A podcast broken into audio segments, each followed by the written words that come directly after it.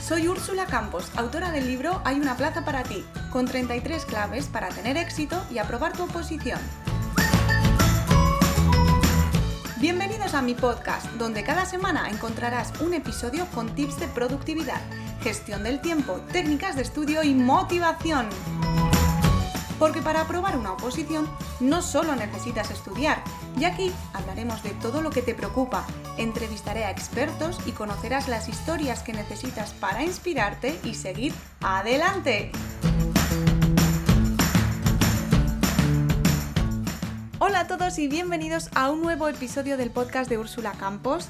En él vamos a acabar el verano por todo lo alto, con una entrevista a Inma Rabasco. Vamos a acabar el verano, este verano tan especial, hablando de la felicidad, de la calma, esa búsqueda de sentirnos bien y que creemos que muchas veces nos va a llegar cuando consigamos algo cuando aprobemos las oposiciones, cuando pase todo esto del COVID, cuando llegue tal cosa y a veces nos damos cuenta de repente que no, que la felicidad podemos encontrarla en otras cosas y tenemos que pensar en esa felicidad real.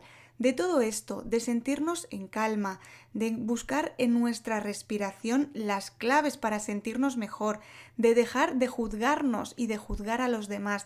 De todo esto y de mucho más hemos hablado con Inma en esta entrevista que os voy a dejar ya mismo y que espero que os guste y espero que os nutra tanto como a mí. Así que ponte las zapatillas, prepárate ese café, sea lo que sea lo que vayas a hacer mientras estás escuchándonos. Espero que lo disfrutes porque a mí me va a encantar que nos acompañes. Bueno, Inma Rabasco, de Living with Choco. Te admiro mucho y lo sabes o no lo sabes, no lo sé. Pero bueno, defiendes una actitud chocolatera y acompañas en cursos, sesiones para fomentar una felicidad que dices que es basada en, la calma activa y en la autoestima. ¿no? Así te defines tú en Instagram. Pero ¿quién es la Inma que está hoy aquí conmigo? A ver. Pues es otra Úrsula, porque ya cambió la definición. Hoy, esta mañana. Vale, es que no la he mirado esta mañana. bueno, la gente va a pensar que estoy desfasada. Cuéntame, ¿quién es la Inma de hoy? es eso, es una Inma que vuelve un poquito más a la, esencia de lo que decíamos, ¿no? De, de, más, de quiero más, de inconformidad, de ay, ay, ay, de buscar, de buscar más y, otra vez me vuelvo a sentir encorsetada en, en, el tema del desarrollo personal, del coaching. Otra vez, tengo como etapas, porque no utilizo solo esas herramientas, ni solo va de autoestima, ni solo va de karma. Y estoy intentando ver cómo aclararlo mejor, ¿no? Lo que hago, porque yo sé lo que hago y funciona y funciona por la otra persona en realidad. Yo me siento como una linterna y la otra persona hace hostia y se ve, ¿sabes? Con muchas cosas, eh, pero, pero eso de meterle, y además el desarrollo personal, siento que a veces nos lleva al subdesarrollo, como todo, como todo desarrollo a veces gira, ¿no? Y es como, ah, me harto y me acerco otra vez a las artes lo hablaba con una amiga y por eso últimamente estoy repitiendo mucho, el arte salvará al mundo, porque el arte parte de cada uno de nosotros, somos seres creadores, somos, somos artistas, cada uno a nuestra manera.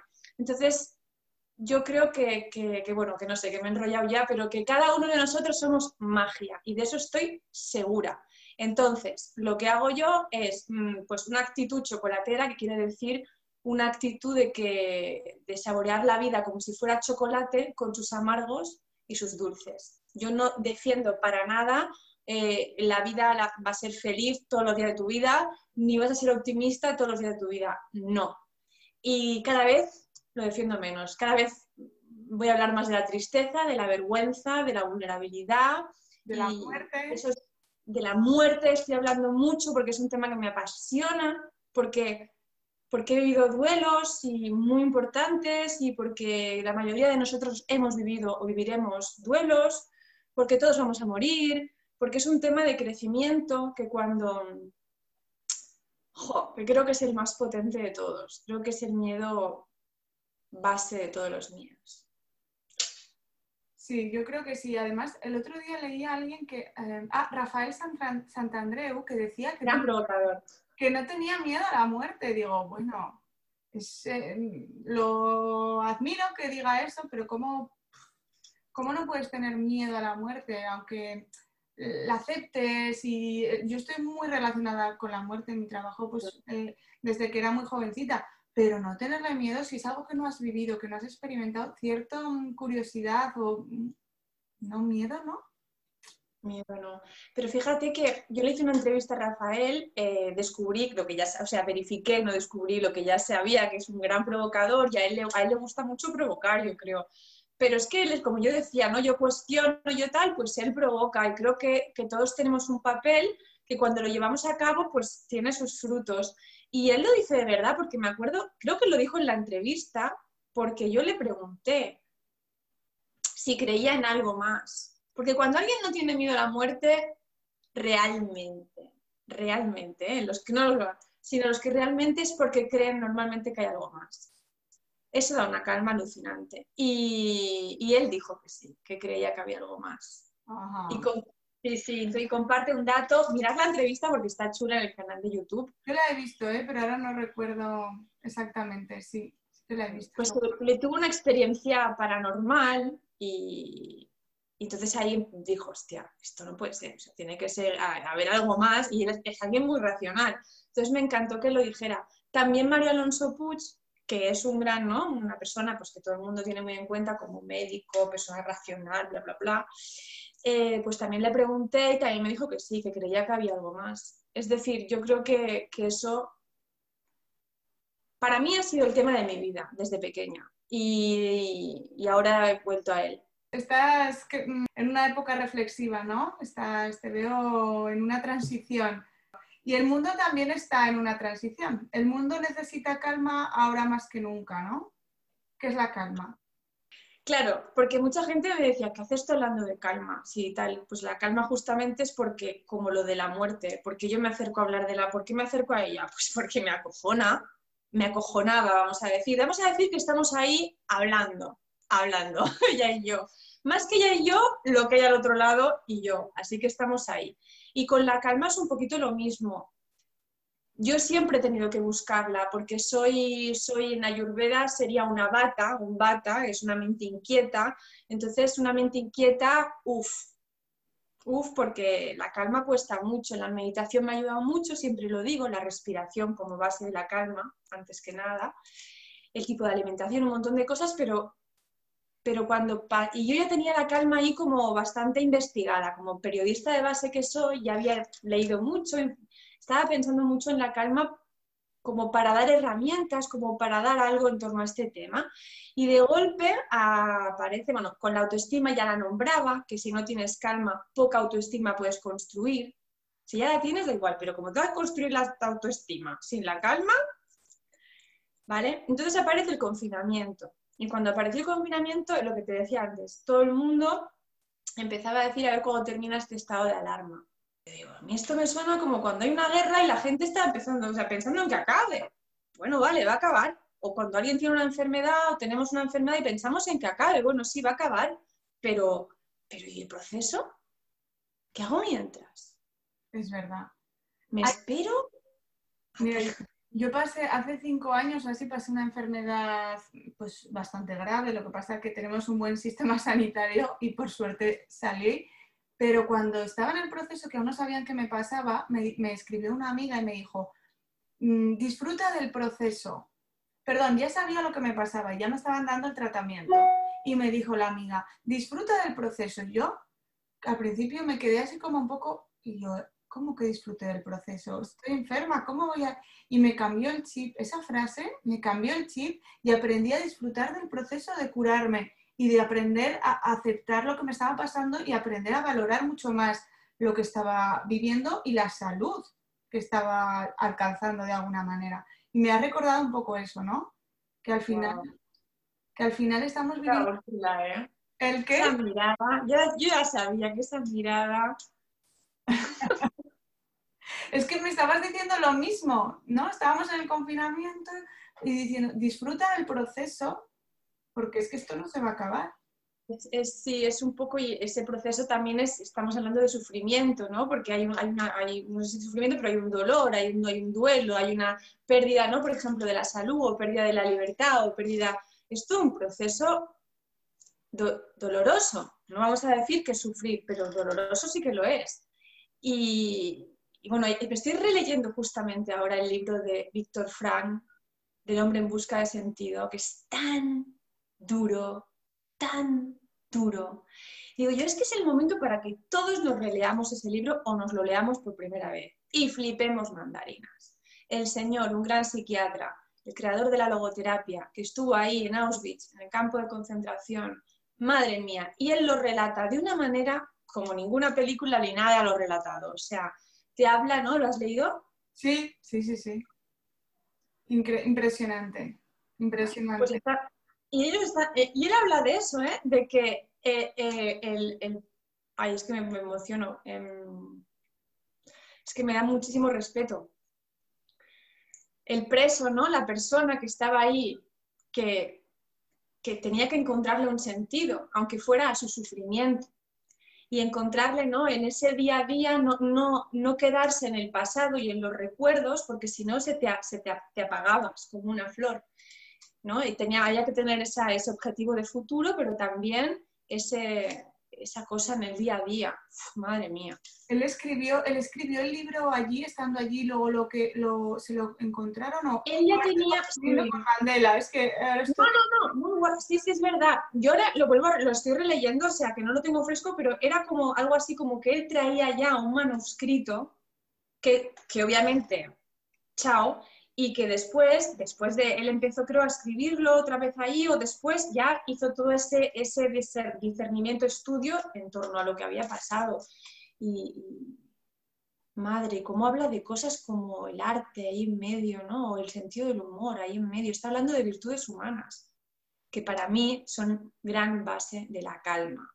Por eso que veníamos diciendo, ¿no? Que en un estado, ¿no? Lo que decías en, ese, él es un ejemplo exacerbado, ¿no? En, ese caso, un ejemplo exageradísimo, pero nos, ¿no? Pues en una enfermedad, pues en un estado como el que estamos, que nos vemos privados de, pues tío, activar nuestra propia calma, porque si no, ¿qué vamos a estar en estado de alerta todo el rato? ¿En supervivencia todo el rato? Pero ¿qué, manera de vivir es esa? Mira, recién me acaba de escribir una chica porque he posteado en Instagram que me estoy mudando a Barcelona, que vivía en París, ahora vivo en Aviñón, y me decía, ¿estuviste en los atentados en París? Sí estuve, y estuve en el barrio, o sea, al lado de la, discoteca, o sea, fue una locura. Yo iba, encima iba a salir de fiesta esa, esa noche, re loco. Estuve, lo vivimos todos, fue un drama enorme, todo, las cafeterías estaban a dos cuadras, tres, y me dice, ¿cómo pudiste seguir viviendo allí? Y, decía, yo he borrado de la lista de mis sueños esa ciudad. ¿Cuál? ¿Qué? ¿Cómo elegimos vivir? Claro, ¿cómo elegimos vivir en estado, con todo el respeto por si me está escuchando, o sea, quiero hablar con ella. No, es que le voy a dejar, le voy a dejar un audio y vamos a empezar a hablar porque no puede ser. Este, ¿Cómo podemos engancharnos, ¿no? El ser humano nos enganchamos al miedo y eso nos hace estar en modo supervivencia y eso ya no es vivir, sino sobrevivir. Y tenemos la capacidad, como te dijo tu amiga, de hacer todo lo contrario. Y yo cito siempre últimamente a Rosana, una amiga mía, Rosana Veraventum en Instagram, sí, que, que ella, también, ella dice con la boca muy grande y con una calma y una sonrisa dulce, no tengo miedo a morir, tiene la enfermedad de Lyme, lo pasa muy mal a veces. ¿Y por qué? Porque ella vive en calma. Vi vuestro directo y fue emocionante, emocionante, la verdad que sí. Enamorada. A ver, es que yo creo que nos creamos una falsa ilusión de cal, de, no de calma, perdón, de seguridad, ¿no? Y realmente es una, una ilusión la seguridad. Y no, va a volver nunca antes del confinamiento, no va a volver nunca a no tener esa enfermedad, no va a volver, o sea, no vamos a tener nunca lo que fue, ¿no? No. Es que, ¿qué es la calma? Si decimos que la calma, volviendo a lo de antes, que no, la hemos definido, pero si decimos que la calma es, es tenerlo todo bajo control, estar en control, eso me da calma, estar en control. Eso, ahí el perfeccionismo viene mucho por ahí, ¿eh? O sea, mi calma se basa en tener la situación bajo control. Y la pregunta es, siempre después, ¿tienes hijos? En plan, porque prepárate, en plan, no es broma, es broma, pero es la vida. Claro, es que es imposible, ¿no? Porque Es todo imposible. el exterior es imposible controlarlo. Totalmente. Hay un ejemplo de esta serie de ahora que yo no dejo de hablar de ella, Annie with E en Netflix. Ana de las cejas verdes, una serie ¿no? muy famosa. Y ella misma es un ejemplo. Ella está en calma y es alguien entusiasta, alegre, activa, a la que le pasan mil desgracias. Todo lo, que, lo que no creemos que es la calma, ¿no? La calma sería eh, quietud, estaticidad, no sé. Tenemos toda esta relación. Y no tiene por qué. Una persona puede estar, puede tener una gran quietud y tener una, o sea, un ruido interno y un desasosiego que ni te cuento. O no, Eh, o estar en silencio y lo mismo. En teatro se ve mucho, escenas dramáticas en puro silencio, sin gritos. Es más, cuando haces teatro, siempre al final te das cuenta de que las escenas más terroríficas son, o los malos más malos, son los que apenas ni, ahí va, ni hablan, ¿sí? O silencio, calma, hola, no. O sea, no, no es, puede ser sinónimo, sí, hay veces que sí, pero hay veces que no.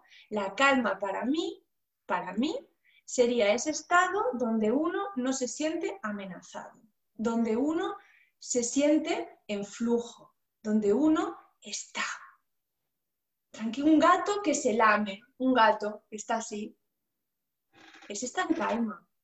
Un gato que está así, ¿sí? Y el gato que está con los pelos parados ya está en alerta, ya está en modo miedo y estamos viviendo con los pelos parados, con easy, easy, easy, easy. Y yo también, ¿eh? O sea, por eso hice el curso. El curso que no es curso, es una experiencia, es un ten todo esto y sálvate. Activa tu calma. ¿Y Pero tú, ¿Y por qué preferimos tomar pastillas, a hacer un curso, a leer un libro, a ir a terapia, a ir a sesiones que nos ayuden? ¿Por qué? Porque es más, a ver, espera, yo antes que nada, y lo digo en el apartado, hay un apartado que, que es el de la mente, y creo que también lo digo al principio en el curso, tengo muchísimo respeto a, a- a- a- psico- los psicólogos, a los psiquiatras, a todo, o sea, mucho respeto antes que nada. Y hay patologías que lo requieren. Y hay momentos puntuales en que el- el- la, la ansiedad es tan grande, tan física, que sí que se requiere un, un- un apoyo. Pero eso no puede ser el, el único tratamiento forever and ever. Mm, Yo cuando estudiaba me acuerdo que había una médica que me decía, si te ha dejado el novio no puedes venir a, a buscar un orfidal. Es que, es que viene gente a la consulta porque le ha dejado el novio con 20 años a pedir un orfidal para poder dormir. No, no. Tendrás Mm. que este, aprender a, a utilizar otras herramientas, a coger otros recursos, a ir a un psicólogo, a ir a una terapia, pero no vengas a pedir un orfidal porque te ha dejado el novio. Eso no es una enfermedad, eso es un, un- un suceso que te ha ocurrido y La vida. eso es la vida, exacto. Eso es la vida. Pero es que se ha convertido la vida hoy en día, hemos convertido, por eso yo hablo de la felicidad real, del chocolate amargo y dulce como la vida. La vida se ha convertido, el objetivo es ser feliz. Ser feliz. Y tú dices, pero, pero si la felicidad dura un microsegundo, o sea, la felicidad como, como, como, como se entiende, dura un microsegundo, o sea, o, o media horita, o un día, ¿sí? Como se entiende. La felicidad real puede ser una actitud de vida. Eh, en griego es eudaim- eudaimonia, felicidad, y quiere decir, en realidad, florecer. Eso sí que puede ser el objetivo de la vida, florecer. Sí, eso sí que es una felicidad molona, pero que estrés y que mi felicidad dependa de estar, de, de ay madre mía, es que me estreso. Eh, no, la vida es vida y para que se entienda el sol está la luna, para que se entienda el, y el apego está, y porque así si no tienes apego, lo siento cariños, que, que estamos muy con vencer el apego y yo estoy ahí un poco con ese temilla. Eh, hija mío, el apego quiere decir que lo has amado, punto. Si no, o sea, vale, hay que trascenderlo, sí, pero tenemos apego porque somos humanos y estamos en el plano material todavía. Oye, hay gente que no tiene calma que no, es, que gente, yo imposible, imposible, no me puedo calmar. ¿Es posible? ¿Tú crees que es posible que hay gente que no pueda calmarse nunca? No, que no quieras otra cosa. Ah. Pero es que le va a petar un cable algún día por algo, por lo que sea, y va a tener que, que agarrarla. O sea, a mí, mm, yo ahora, por ejemplo, también salgo de un periodo difícil, cuando estoy ahí, ya te lo he dicho antes, donde he tenido que volver a poner en práctica el tema de la calma porque si no se te va quedando ahí, yo misma, ¿eh? que lo he escrito, pero no soy experta, yo soy una interesada que me he dado cuenta de todas estas herramientas, todas estas bondades que tiene el ser humano, que la mayoría son de los budistas, o sea, pero te lo he puesto como menos budista, a ver si así nos entra, y, y vuelvo a ello, porque digo, uy, mira, ando despistada y lo necesito otra vez, muchísimo. He de cultivar las virtudes, he de gestionar mis hábitos mentales, o sea, es súper es maravilloso, pero que hay gente que no quiere, claro. Y la, la, excusa de no, no, no, yo es que soy muy nerviosa y es imposible, a mí todo eso no me funciona. Pues vale, pues tú lo has dicho, ya está, adiós. Tú lo has dicho, vale, es que él no me da la vida, vale. y así nos quedamos. Úrsula, cuando me viene la gente así en la sesión, es que es divertidísimo, porque ya cuando veo este perfil en las sesiones, dura una sesión. Ya está. Ya está, pues no es un momento. no pasa nada. No es claro, no es el momento, pero es que a lo mejor tiene que ser así esta persona en su vida y ya está. No es para todos todo, o sea, es lo que digo, es que no quiere o voy a añadir no puede en este momento. O que le da igual también. que tengamos el derecho de ser quienes queramos ser. Yo digo a veces, ¿no? Imagínate que que Einstein en su treintena o veintipico de años se hubiera puesto a hacer crecimiento personal y se hubiera puesto a, hostia, no, me falta el ámbito de las relaciones, mi mujer, mis hijos, joder, se habría perdido un montón de cosas la humanidad. O sea, que cada uno sí venga a hacer lo que ha venido a hacer y ya está. Que cada río busque su cauce, ¿no? Totalmente. Y que cada uno busque dentro de sí y que esto de la calma en realidad va muy por ahí, va por buscar dentro de uno sus virtudes que están en el interior, pero que cada uno haga lo que le resuene, que no obedezca. Y es mucho, esto que, esta propuesta que hago en torno a la calma es mucho de preguntas. Todo el tiempo hago preguntas, preguntas, preguntas, porque esas las respondes tú, es tu verdad, es tu vida. Hay muchas fórmulas hoy en día y la, queremos lo que decías antes, ¿no? La pastillita que Rafael Santandreu en la entrevista, también lo dije, que no hagamos tan responsables a los psicólogos y a todo el sistema porque muchos somos nosotros que decimos, no, yo quiero esto rápido, no mm. quiero sufrir. Sí hay que sufrir. Yo ahora sé, yo ahora sé que estoy en un momento de crisis donde tienen que salir un montón de cosas de nuevo. Y me dedico a esto. Claro, pero es que estoy viva y ahora tienen que salir cosas que todavía, es que esos eso es estar vivo y ser ser humano y ser uno mismo. Ah, no, me salió un grano y hasta ahora me salen más. Pues estás muerto. Si no te salen más. es inútil creer que el médico no necesita a otro médico, ¿no? por ejemplo, es inútil pensar que, por, incluso por ser experta en la calma, que dices que no, pero yo, pero yo, yo considero que, eres una apasionada, apasionada pero tú también vas a necesitar, hay un día que te vas a, crispar, ¿no? Y, vas a la calma con... Pero es que una de las cosas de la calma es fomentar la virtud de la autocompasión. Yo me tengo mucha compasión. Y, ahí va, es que es divertidísimo, pero yo y el médico también se pone enfermo. Y también fuma. Y bueno, eso ya no estoy tan de acuerdo que lo haga, pero... pero, no, pero, pero Claro, a veces yo, yo he visto a, gente, a médicos y médicas que a lo mejor son fumadores y están recomendando dejar de fumar. Pues es que, a ver, una cosa es su profesión y otra cosa que ellos son humanos también. es verdad, es verdad. Y el otro día el Mago More, escuchaba una charla en BBVA del Mago More que lo admiro, lo amo, lo venero, pero hay una cosa en la que no estoy de acuerdo, no pasa nada, este, que es que decía algo así como que hay escritores de, en estos libros de crecimiento personal que se basan en su experiencia y otros que no. Entonces él solo hace caso, por ejemplo, ¿cómo ser rico? Pues a los que ya son ricos, no a los que no, ¿vale? Yo me quedé pensando con eso y dije, pues entonces yo tendría que ser un monje zen, o sea, estar en calma permanente.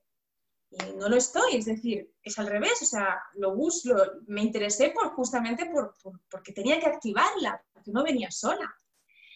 Y dije yo, no, es que creo que a mí, ¿eh? personalmente, cuando uno enseña algo, que en realidad aquí se enseña y se aprende la paz. Eres la eh, Ahí va. No, estás poniendo algo que tú ya tienes. Yo soy rica y mira, yo, sí, la fórmula, ¿vale? Paz. No, no. El que enseña y te, te, hace, te ayuda a encender, ¿no? Esa llama interna que tú tienes ya. Es decir, hay gente que es muy buena, como ese médico. Ese médico a lo mejor está fumando y le está matando a él mismo, pero es un excelente médico. Es decir, sí, no tiene nada que ver. Me quedé ahí dándole vueltas a eso. Digo, no, no estoy de acuerdo. Te quiero. No, pero yo, por ejemplo, yo sí que estoy de acuerdo y creo que tú puedes, tú puedes enseñar la calma porque precisamente partes de un sitio donde no y, la, y has aprendido a, activarla y entonces estás pasando por ese proceso que está diciendo. También, también, pero vamos a poner otra, no sé, otra, mm, no sé. Yo pienso que es... Mira, mira, otro ejemplo, otro ejemplo. Venga. Hay, me encantan los ejemplos. Hay muy, muy buenos directores de teatro, los que te ayudan a, ser un buen actor. Tú eres mejor actor que ellos, pero ellos te saben ayudar. Y ellos no son actores, ¿me explico? Mm, a ver, a ver, me estoy yendo por las parras, pero da igual, vamos a dejarlo ahí. Que la gente piense, cada uno piense lo que quiera. Vale, eso. ¿Y lo digital, el mundo digital nos quita mucha calma o no? Mogollón. Mogollón. Ha sido rotunda. Rotundamente rotunda. Si algo tengo claro y que lo vivo en carne propia, yo me instalo y desinstalo el Insta. Llevo dos o tres días que no lo estoy haciendo, pero lo he hecho durante 20 días y voy a volver porque hace dos o tres días que lo volví a hacer. A ver, dinos la rutina. ¿Te lo, te lo desinstalas? Para la mañana. Oh, me lo desinstalé, no, me lo instalé como unos 10 o 15 días, pero luego he adquirido como el hábito de me lo instalo a la mañana, eh, hago mis cosillas y lo desinstalo. Chao. Oye, eso para los opositores creo que puede venir muy bien, ¿eh? Es que es verdad, que es que yo era adicta, me llamaba, porque como soy creadora y todo el rollo, no sé, eh, y que me escriben muchos comentarios, gracias a Dios, este, tú también, ¿no? ¿Qué pasa? También me pasa también. Yo en el trabajo me lo dejo en un cajón para no tocarlo, pero a veces me llaman del trabajo, y entonces tengo que mirarlo y ya caigo. No, pues entonces quitas el Insta. es muy fácil. Te lo quitas y te lo pones. Lo han hecho, todo este aparatejo, todo lo han hecho para ser adictos. O sea, lo han, y saben todo muy bien. El, el tema de la, los, ¿cómo es? Microdopamina, no sé qué, es como... Los estímulos cuando ves un like, ¿no? Gusto, gusto, gusto. Sí, sí, sí. ¿Gusto? ¿Y a quién? ¿Y qué quiere y qué? ¿Y qué sigue? O sea, ¿qué? ¿Qué te va a reportar? Y eso nos quita mucha calma. ¿Porque no estamos conectados o por qué? Pero hombre, es que, es que ya la posición corporal misma es horrible. La posición del móvil es esta. ¿Esto? Que estamos en un podcast, ¿eh? que no te van a poder ver. Ah, vale, perdona, me había olvidado. Fíjate, yo aquí pintándome los morros. A ver, lo llevo a saber y no me pinto, tía. Ay, gastando, pinta labios, venga ahí. Ya te veía yo muy mona relaja, mona relaja te veía, Es que me quitaron ayer una muela y estoy un poco así, así. A ver dónde estábamos, madre mía. todo el mundo agarrando el móvil. Posición, mm, voy a responder un mensaje o voy a tal cual, ¿no? ¿Qué hacemos? Ponemos la barbilla para abajo, encorvamos la, espalda, juntamos casi los hombros, se acerca, te queda como de viejillo la posición. Y eso, el cerebro todo el tiempo está escaneando el cuerpo, a ver qué le dice, a ver qué le dice, y cree al, cuerpo y no a lo que le dice la mente. O sea, la mente te dice, estoy estupenda, estoy estupenda, pero mi cuerpo me está diciendo, estoy encorvada, estoy encorvada, y el cerebro dice, aquí no lo estamos pasando bien porque esta persona está tristona, está así, tiene miedo, se protege. tuviéramos que elegir entre la calma o la alerta, entre el amor o el miedo, esta persona está en alerta, porque se está cubriendo, protegiendo, ¿sí? Entonces, este, el móvil, ya para empezar, nos, nos complica la posición corporal, por no hablar de los ordenadores, la gente que está sentada, o sea, fa. A eso le sumas el estar todo el rato mirando estos, estos rayos psicotrópicos que son estas pantallitas, que estoy aburridísima de las pantallitas ya.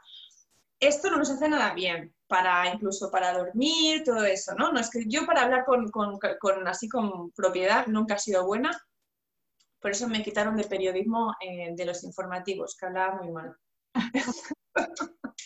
y, no, espera, sí, si me pongo seria, sí que me, concentro, te lo digo todo bien, pero bueno.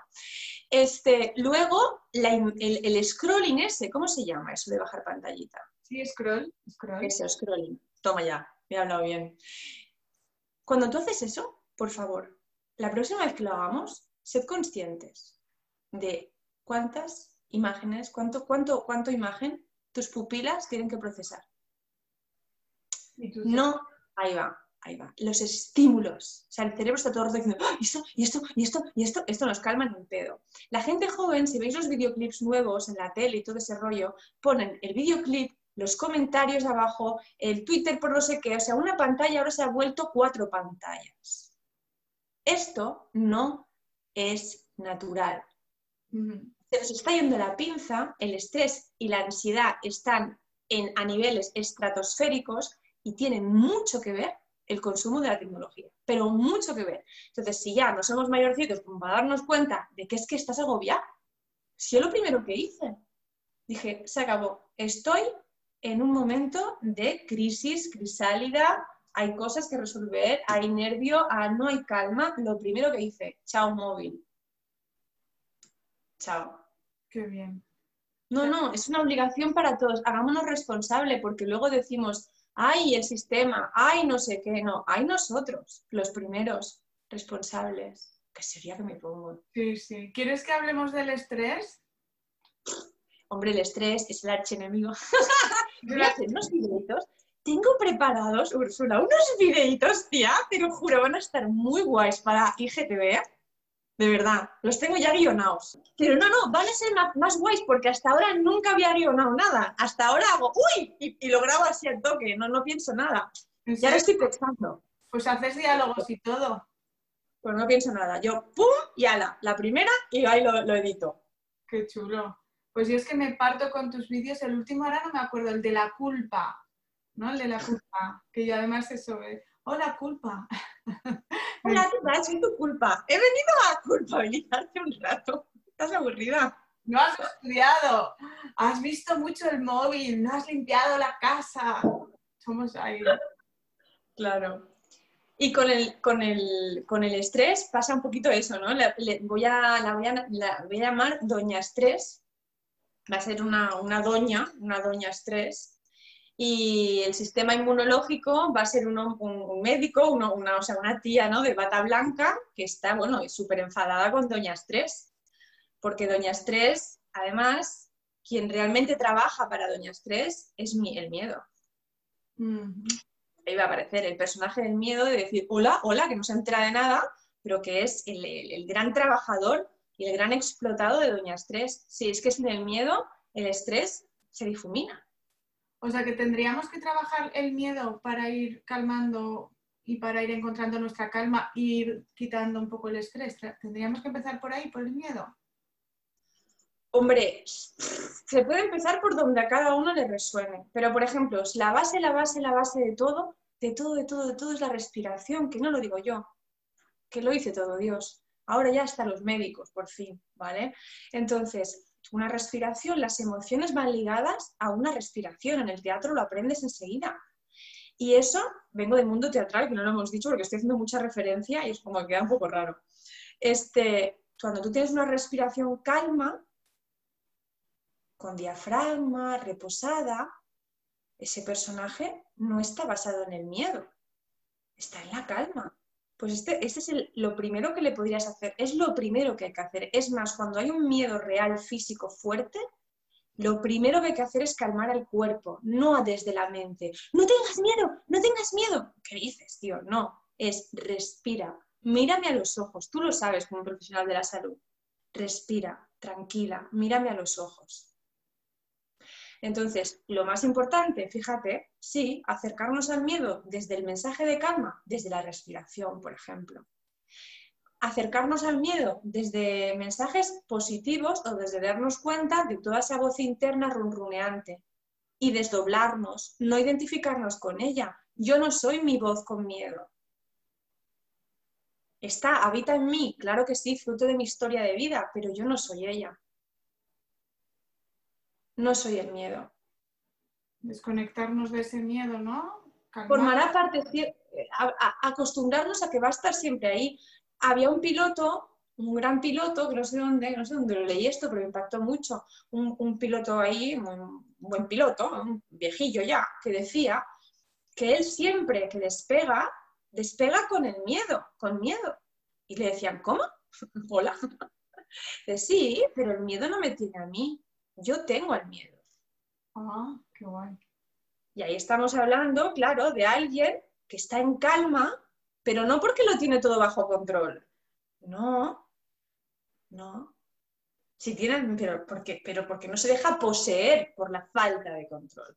Mira, eso me encanta para los exámenes, ¿no? Para cuando uno, ya sabes que en mi comunidad, eh, la gran mayoría, aunque hay gente que no oposita, pues va a ir a un examen en el que se juega muchísimo. Entonces y claro, nunca, nunca tienes todo bajo control, pero tienes que tener esa clave, ¿no? De decir, bueno, no tengo, el miedo no me, el miedo a suspender, el miedo a, quedarme en blanco, no me puede poseer a mí, ¿no? Yo tengo, este yo tengo el miedo. Yo tengo ese miedo, eso es, pero, pero él no me tiene a mí. Yo estoy, o sea, él, puedo hablar con él y puedo decirle lo grande que soy, lo maravillosa, tío, estoy viva. Tengo tantos años, me llamo tal, he pasado por tal por Pascual y por lo otro. Me admiro, me quiero, he hecho esto, esto, esto, me gusta esto, esto y esto. Y sí, tengo miedo a esto, esto, esto, pero tengo yo el miedo. Tú no me tienes a mí, tú formas parte de mí, tú eres mi empleado, no eres mi jefe. Y esto se, va, se usa, vamos, en, los momentos más horribles de tu vida también.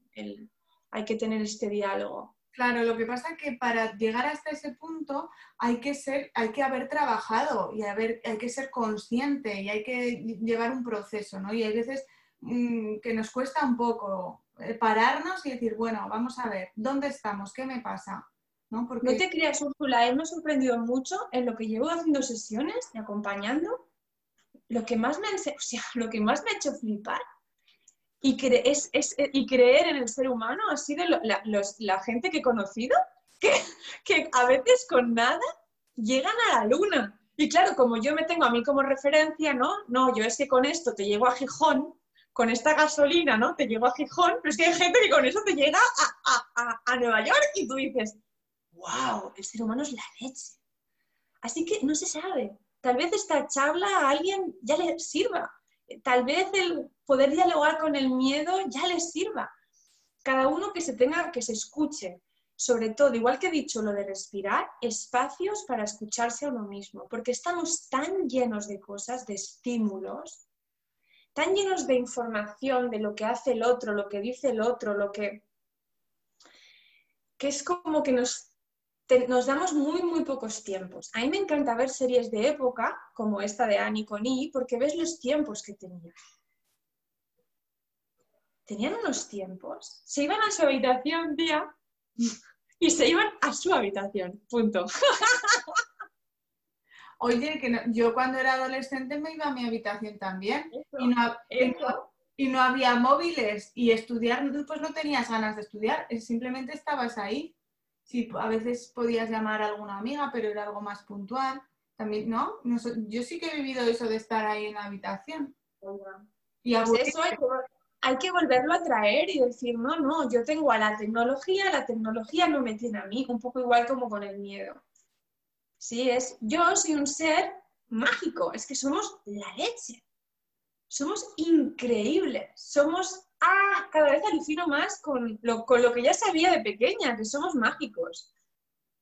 Somos seres tan maravillosos que cuando realmente fomentamos, repito, nuestras virtudes, la empatía, el sentido del humor, la compasión, la, la, alegría, ¿no? el entusiasmo. Cuando fomentamos todo eso, es que brillamos tanto y cuando cambiamos hábitos que estamos incorporando, que no nos hacen bien, como lo que hemos venido hablando, empezamos a mover cuatro fichas y ya empezamos a ver cambios.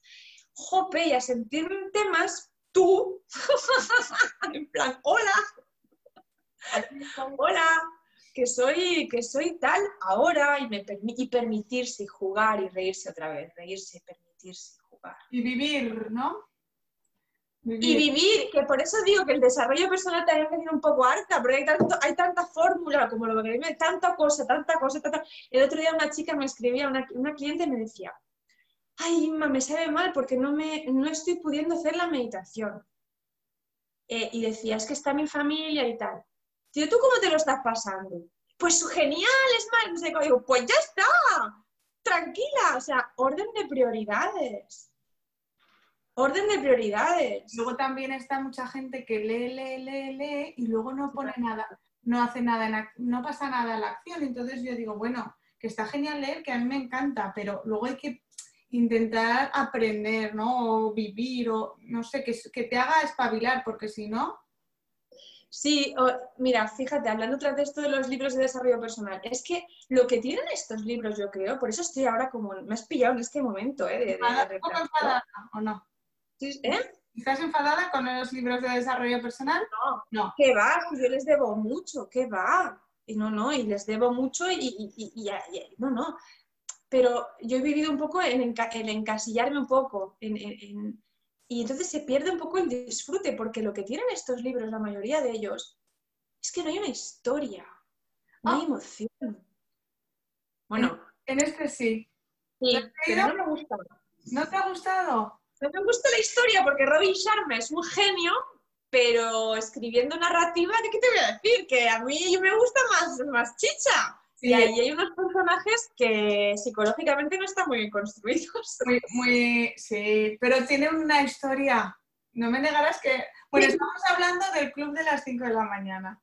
Y Ay, me siento mal ahora, no me gusta decir Pobrecito, porque yo sé que se ha esforzado, vamos. A ver, no, no necesita, no necesita ninguna crítica buena, o sea que puedes criticar todo lo que quieras.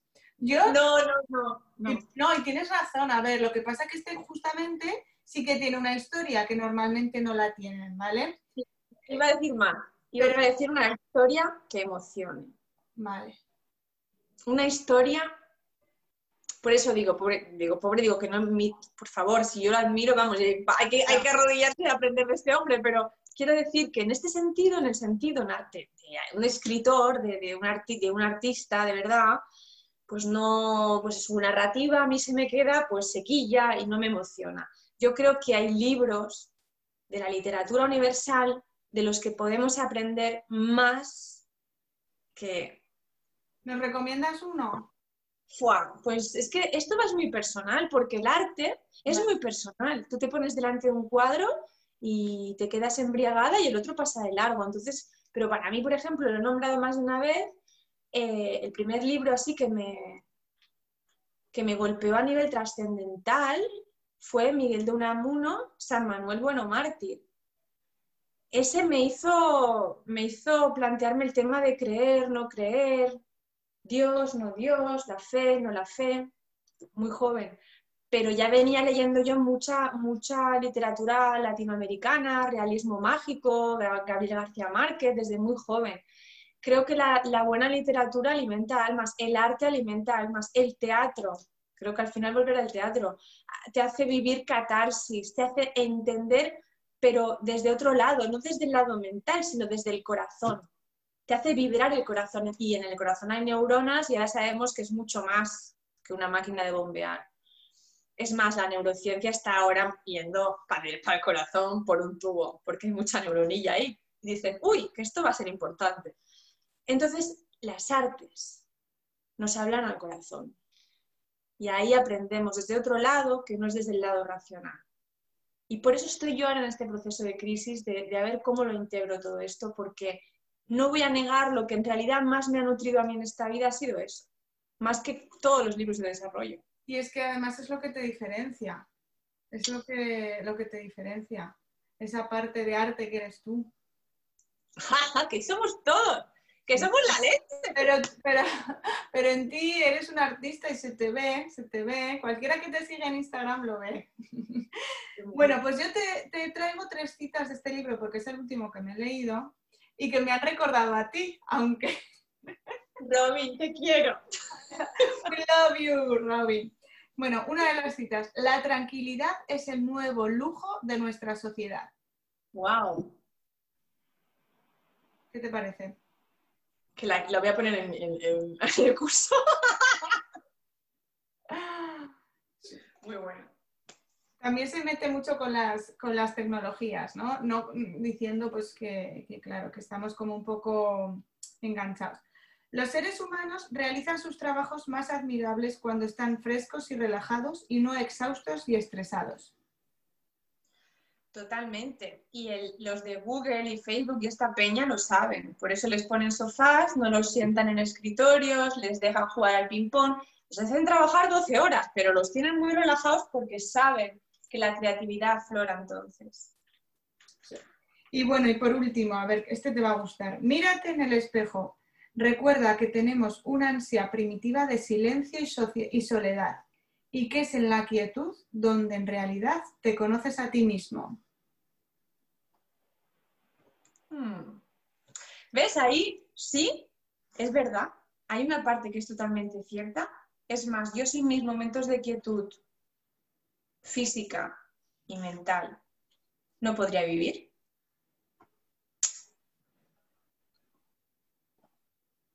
Es verdad. Me pongo súper trascendente totalmente cierta esta frase, pero no la cerraría tanto. Claro, porque añádela, añádela.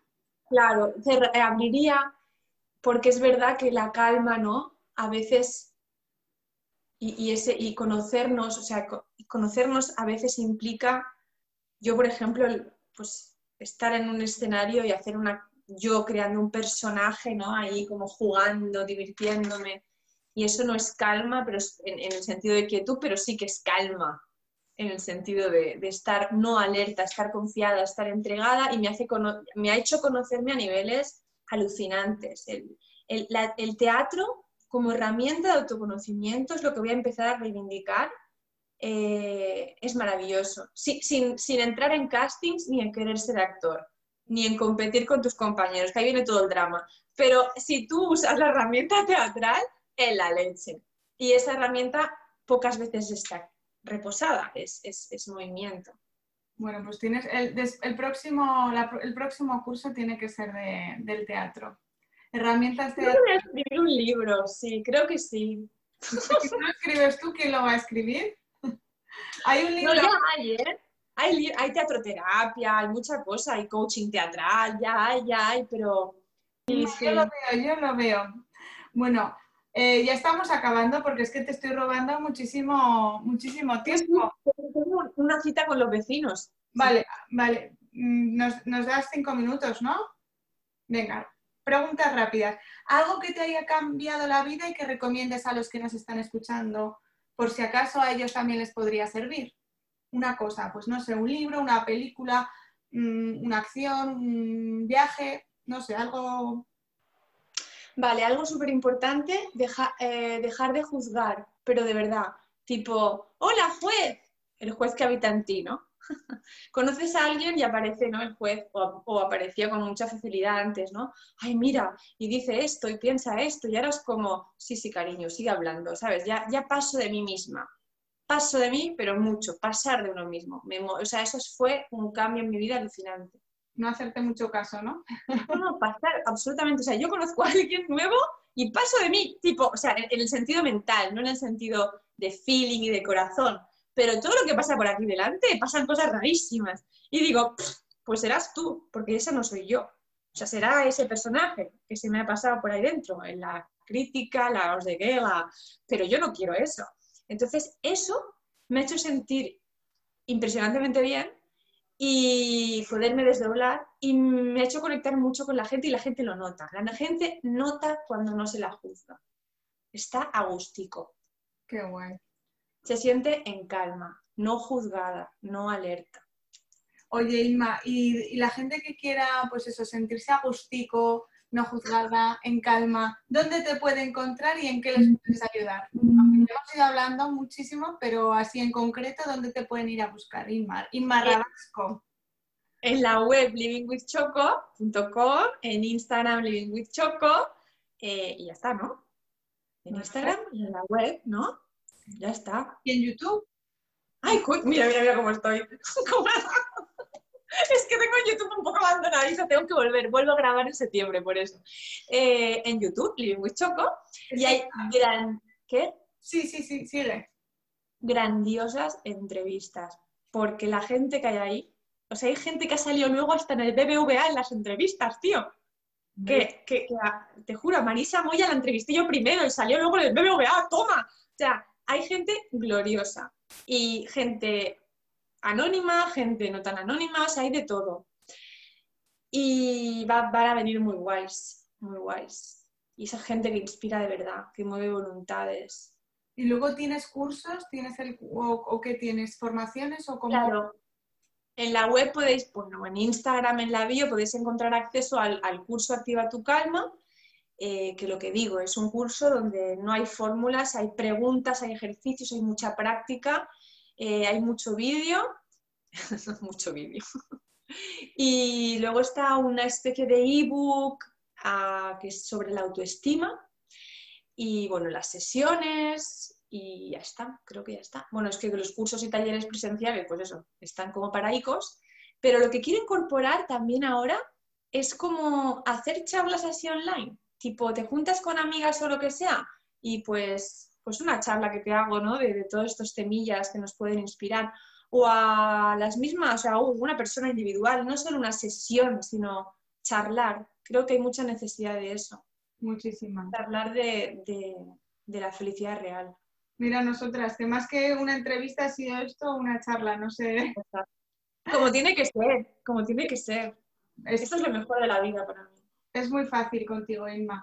Te dejo todo el micro para despedirte y para que les digas lo que quieras a los oyentes. Toma, el micro.